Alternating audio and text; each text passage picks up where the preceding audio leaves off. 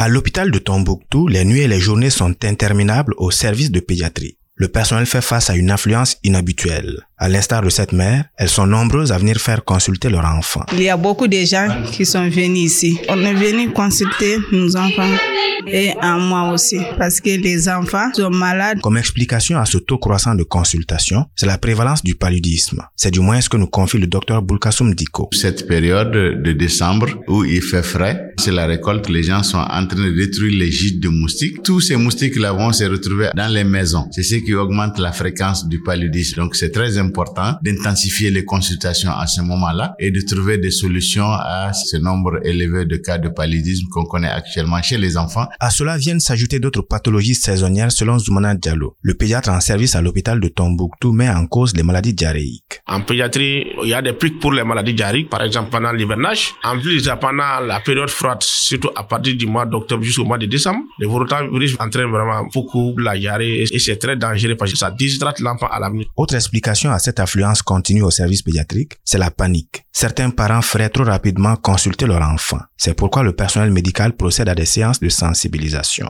Docteur Zoumana Diallo. On informe les parents de façon générale, surtout les mamans, parce que c'est les mamans qui sont en contact avec les enfants. C'est pour mettre l'accent vraiment sur l'hygiène. On continue avec la sensibilisation et ça permet de faciliter notre travail. Karim Traoré, pour Mikado FM.